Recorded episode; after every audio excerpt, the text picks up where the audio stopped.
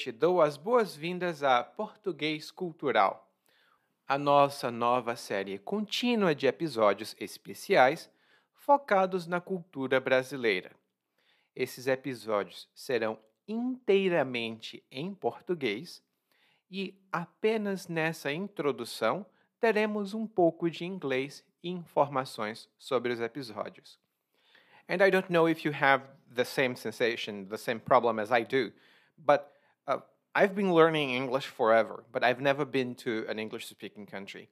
And in my case, whenever I talk to my American friends, they use lots of uh, expressions about baseball that I understand nothing about. nothing about the sport, nothing about the uh, expressions. One of my students was kind enough to teach me about that part of the culture. And I was like, oh, that's interesting. So you need to know the culture to actually talk to people in a way that they understand, and that immediately rings a bell with them. And that's what our episodes of Português Cultural wants to bring. Uh, we want to bring uh, you information about Brazilian culture and culture in Portuguese speaking places, mostly Brazil, but I because Brazil is a big country and it has lots of um, intersection points with other uh, Portuguese speaking countries, we are including also other countries as well. but mostly we're focusing on Brazilian culture and how you can use that to talk with your friends.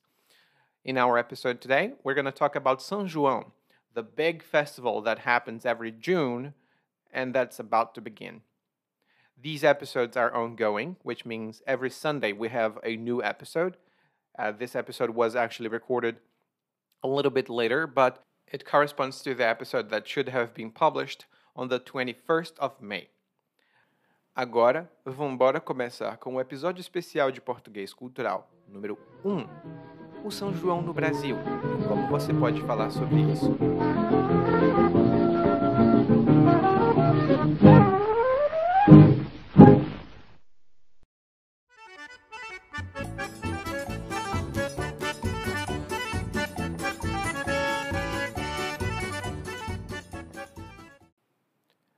A história que estou para contar pode parecer bastante pessoal e pouco relevante para quem aprende português, especialmente o português brasileiro.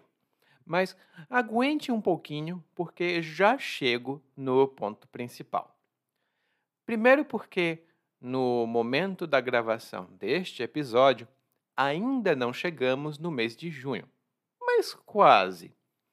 E o mês de junho é o mês do meu aniversário. Hoje em dia, quase não comemoro o meu aniversário, na maior parte do tempo, estou trabalhando. Mas quando era criança, era muito divertido. Me lembro que todo mundo se preparava com muita antecedência. Ou seja, eles se preparavam muitos dias antes do meu aniversário começar e continuavam as festas até muito depois. Lembro também das roupas interessantes que elas vestiam, da comida especial que elas preparavam e também da fogueira. Ah, e a fogueira, se você não souber o que é, é quando você coloca fogo em um monte de madeira. Normalmente, nós fazemos uma fogueira para nos aquecer, hum, para ficar quentinho. e se você estiver achando estranho que fizessem uma fogueira para o meu aniversário, é porque, primeiro, é estranho mesmo, e segundo, não era para o meu aniversário. É porque o meu aniversário calhava de cair perto da festa de São João. E se você tiver percebido a palavrinha especial ali, eu disse que o meu aniversário calhava de cair perto da festa de São João. E calhar, basicamente, significa coincidir, acontecer em certo momento, em um momento muito oportuno, muito adequado. assim como o meu aniversário calhava de acontecer perto do São João, esse episódio calhou de ser publicado muito perto do São João também, para que você saiba do que é que se trata e possa falar com seus amigos e amigas do Brasil. O São João é uma das festas tradicionais do Brasil. Nós também chamamos de festas juninas. Dizem que junino era relacionado a joanino, ou seja, de João, mas a verdade é que vem do latim. Oficialmente, o dia de São João é no dia 24 de junho, mas as celebrações do São João vão muito além desse dia. Claro que isso não acontece no Brasil todo, mas acontece em boa parte do país. E o que as pessoas fazem para celebrar o São João? Bom, elas fazem muitas coisas. E vamos ver o que elas são agora. Não todas, mas algumas das que eu acho que são mais importantes. São João está dormindo, não me ouve, não. Acordai, acordai, acordai, João. E agora vamos falar sobre um dos assuntos que eu adoro discutir com todo mundo, que é comida. adoro falar de comida. E eu não tenho dados estatísticos para embasar, para fundamentar a minha opinião sobre esse ponto de que vou falar agora. Mas acho que as duas épocas do ano em que os brasileiros mais ganham peso, ou seja, em que os brasileiros mais engordam são o São João e o fim de ano. O fim de ano porque nós temos o Natal e a festa de Ano Novo, e as duas são conhecidas por terem banquetes. E acho que acontece assim em vários países. E as pessoas ganham peso, ou seja, elas engordam no São João, porque a comida típica dessa época é hum, muito saborosa. Ai, pobre de nós, brasileiros! Engordamos durante dois meses e tentamos perder peso durante dez. Eita, que vida difícil! Mas uma coisa comum entre todas as comidas de São João é que boa parte delas tem milho. Milho hum, como ingrediente principal. Pode ser milho ralado, ou seja, o milho que foi reduzido a pequenos fragmentos com um instrumento para ralar o milho. Pode ser milho em creme, ou seja, um creme de milho. Pode ser milho cozido, que ficou na água quente durante muito tempo. Pode ser milho de todo jeito. O que não falta é milho. E aqui nós vamos dar uma olhadinha nas comidas mais comuns dessa época. Infelizmente, não vamos poder falar sobre tudo, porque é, senão teríamos um episódio só sobre comida. E eu tenho outras coisas para falar para você. Ah, e se você tiver acesso ao guia de aprendizagem deste episódio, vai ver uma fotografia e informações adicionais sobre cada uma. De todo modo, eu recomendo que você procure no Google pelas imagens e receitas.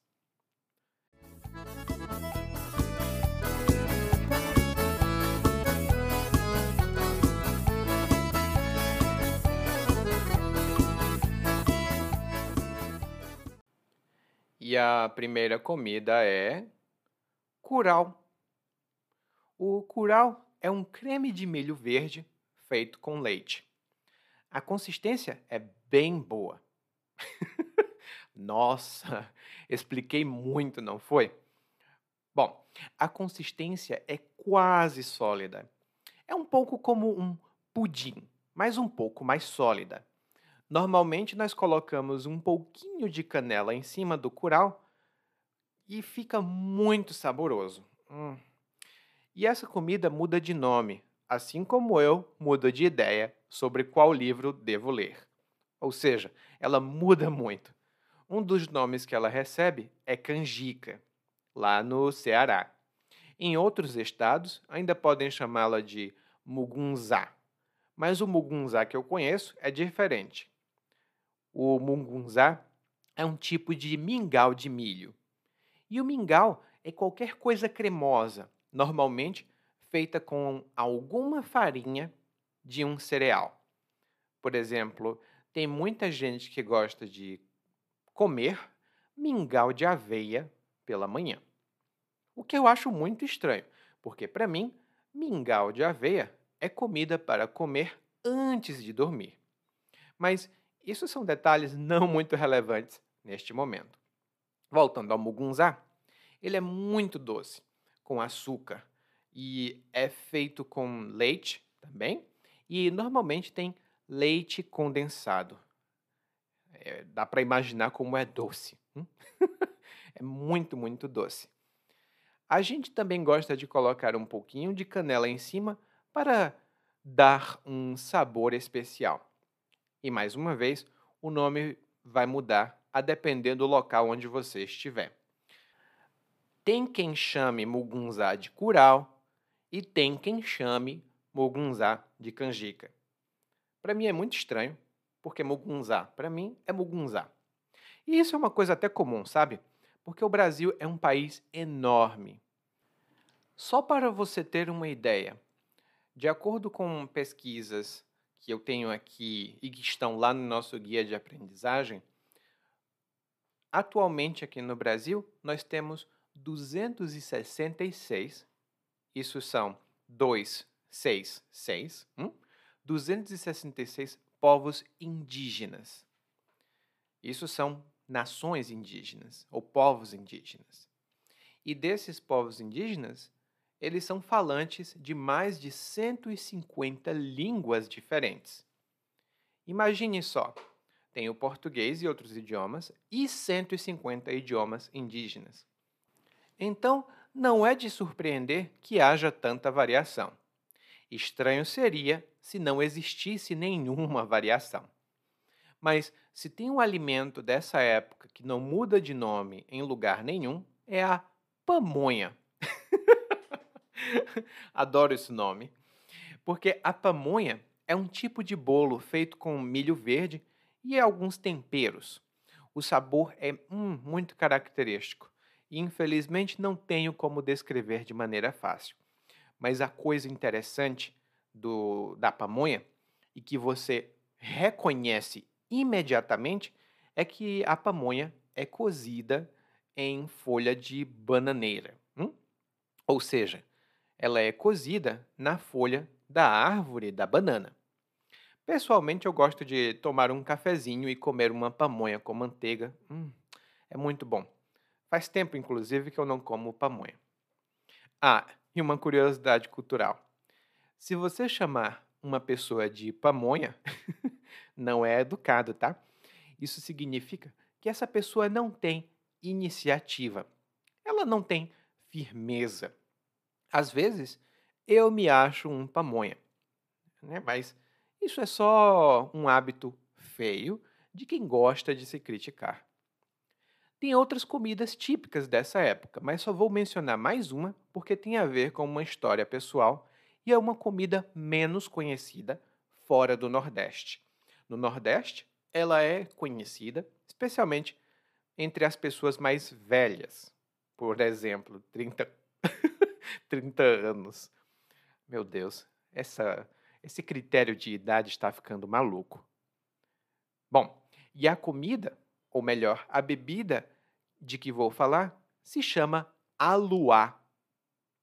E eu tenho uma pergunta para você. Será que você daria bebida alcoólica a uma criança? Tipo, whisky, vinho? Ah, provavelmente não, né? E essa seria a postura correta de um adulto responsável. Mas não quero dizer que os adultos do meu estado, Ceará, sejam irresponsáveis. Bom, pelo menos existem muitos adultos responsáveis por lá. Mas o que quero dizer é que existia, e ainda existe, uma bebida típica da época de São João que faziam quando eu era criança. E essa bebida, como eu disse, se chama aluá ou aruá, e é uma palavra masculina, o aluá. Na minha experiência, essa bebida é bem menos comum hoje do que era antigamente, pelo menos aqui no Nordeste. O aluá é uma bebida refrescante de origem indígena. Hum? Ela é tradicionalmente feita com milho fermentado, mas em outros lugares as pessoas usam é, abacaxi. Ah, e no meu estado, que é o Ceará, fazem diferente. Eles têm uma receita um pouco diferente. Lá, eles fazem aluá com pão seco, gengibre, erva doce e também adoçam com rapadura preta. E a rapadura é um doce de açúcar. é um doce, né? Feito de açúcar. Pode parecer estranho, mas é um doce feito de cana de açúcar. E como a bebida fica alguns dias no processo de fermentação, que é o mesmo processo pelo qual passam a cerveja e outras bebidas, né, ela fermenta, ela passa por essa reação química e cria um leve teor alcoólico. Não é nada que seja impressionante, não é vodka, por exemplo, mas é um pouquinho de álcool. E todo mundo pode beber aluá. E na minha época, quando eu era criança, a gente hum, bebia o aluá e dava um sono. eu não entendia por quê. Eu pensava, nossa, toda vez que eu bebo aluá, eu quero dormir. Por quê? E muito provavelmente isso acontecia com muitas mães cansadas que davam aluá para os filhos para finalmente poderem ter um momento de paz e tranquilidade.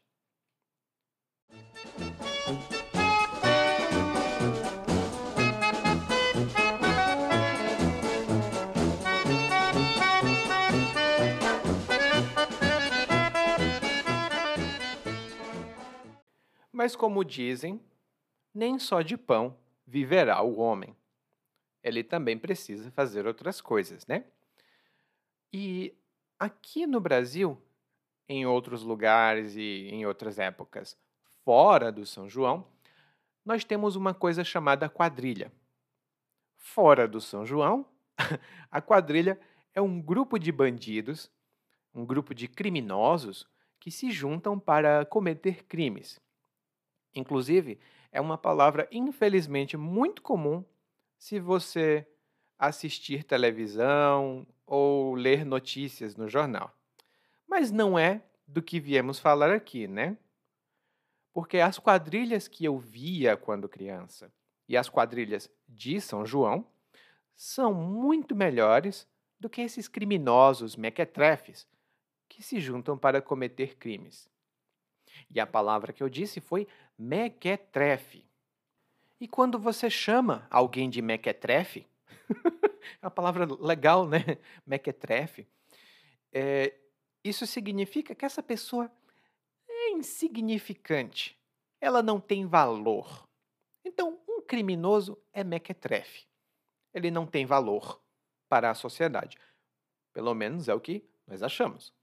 Bom, mas a quadrilha de que eu vou falar aqui, das festas juninas, é originalmente uma dança inglesa que ainda existe e se chama country dance.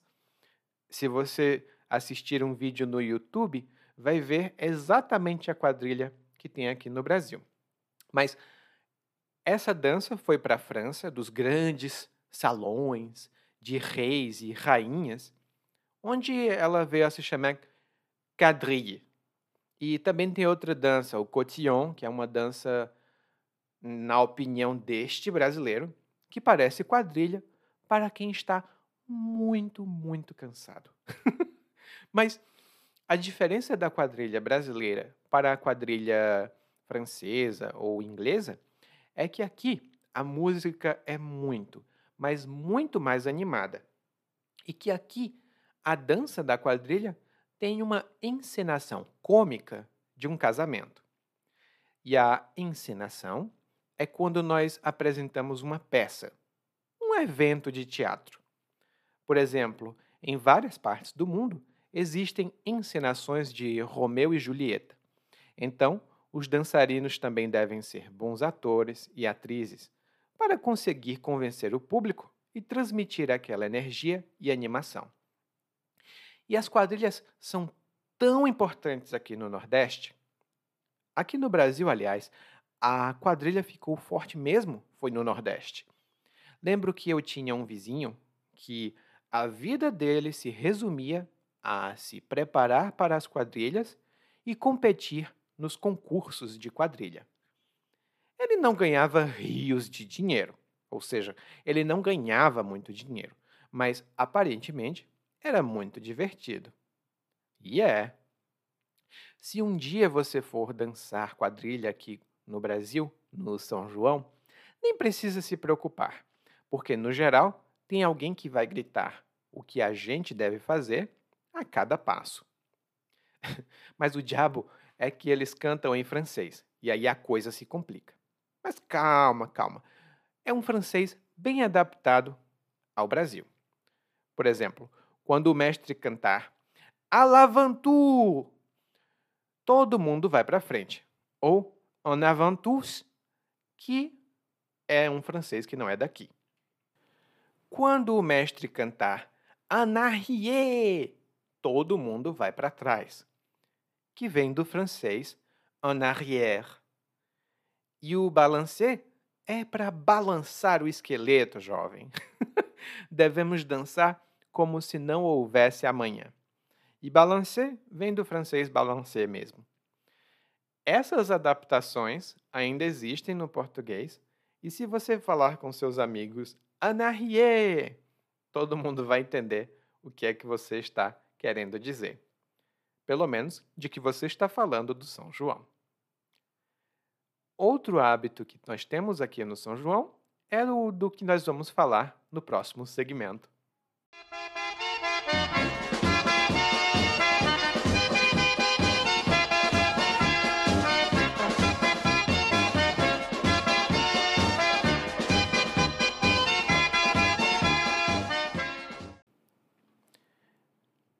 Eu não sei por que nós gostamos de fazer isso, mas aparentemente traz boa sorte.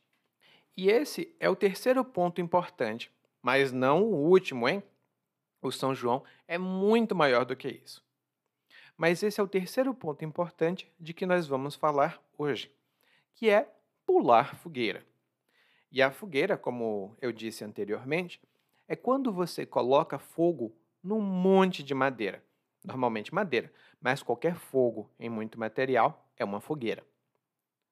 Normalmente, nós acendemos uma fogueira para nos aquecer, mas também pode ser para fazer um churrasco. Né? Você acende uma fogueira e vai assar um, uma linguiça, talvez. Mas essa fogueira de São João vem de tradições portuguesas e indígenas. E antes de eu contar um pouco sobre a história, só um detalhe. Durante o mês de junho, se você viajar no interior do Nordeste, até na capital também, é muito comum, tipo em Salvador, em Fortaleza, em uh, Recife, você vai ver fogueiras na rua. Talvez você pense, nossa, os brasileiros são loucos, estão acendendo fogueiras no meio da rua. Agora você sabe que são fogueiras de São João e são hábitos e tradições aqui do Brasil. Bom, para os portugueses, a fogueira marcava o solstício de verão, que acontece ali entre 21 e 23 de junho.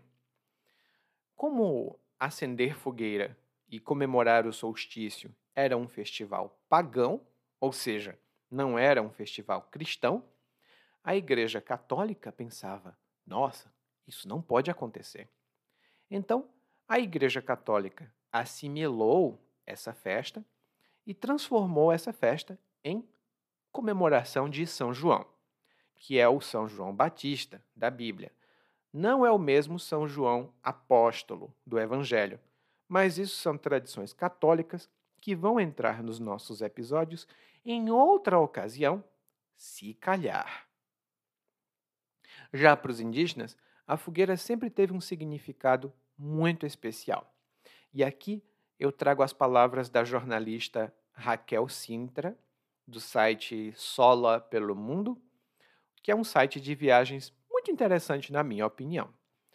Ela entrevistou indígenas do grupo Funio, aqui do Brasil. E o que eu vou ler para você agora é o que um dos indígenas uh, tinha a dizer sobre a fogueira. E aqui eu não altero na dica de nada. Hum? É exatamente como a jornalista escreveu. A fogueira são os homens, as mulheres, as crianças e os anciões. Somos toda a base de um só elemento que transmite uma força para toda a aldeia. E a aldeia é o grupo é onde os indígenas moram? Como uma pequena vila. Continuando, os índios mais velhos têm mais conhecimento, mas precisam dos índios mais novos para realizar as coisas. Somos todos, a nosso modo, uma força só. A madeira da fogueira né, são os homens que dão estrutura à aldeia. As mulheres são o fogo, que se unem a eles. Já as cinzas são anciões, que não precisam fazer nada, mas têm a função vital de manter a chama acesa. Ah, e essa fumaça que incomoda seus olhos é ela que leva todos os pensamentos dos que fazem parte dessa roda para o grande espírito.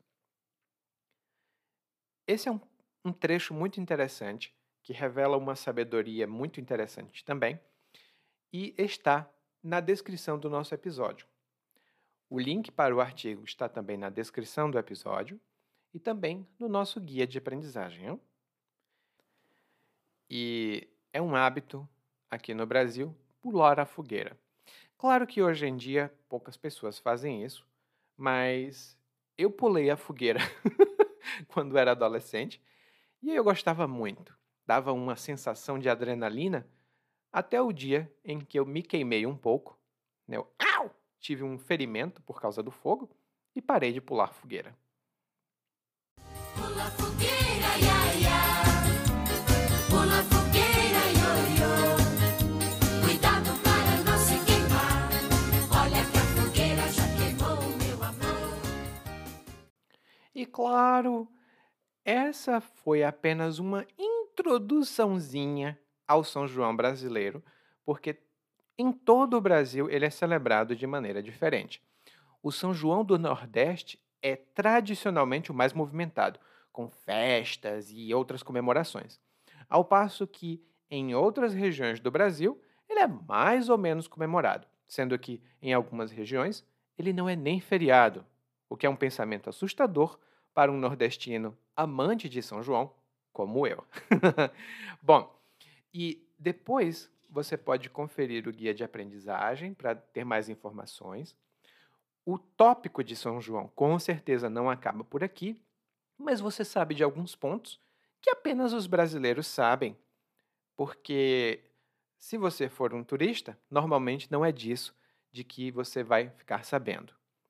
Eu sugiro que você me envie as suas perguntas sobre o São João, me conte sobre a sua experiência sobre o São João. E se você estiver em junho aqui no Brasil, venha para o Nordeste. O Rio de Janeiro e São Paulo podem esperar. Oi, tudo bem?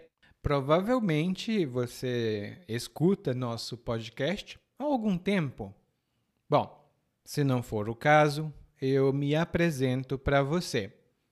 Eu sou o Eli, é, para Eliakim, e sou professor de português, responsável pelo podcast, pelo site portuguesewitheli.com, pelo outro site readbrazilianportuguese.com e muitas outras fontes de conteúdo para aprendizes de português que, como você, querem falar e entender o português brasileiro. Se você gostar desse podcast, você pode fazer uma avaliação do nosso podcast no Apple Podcasts. Você pode fazer a sua avaliação e isso ajuda muito. Obrigado.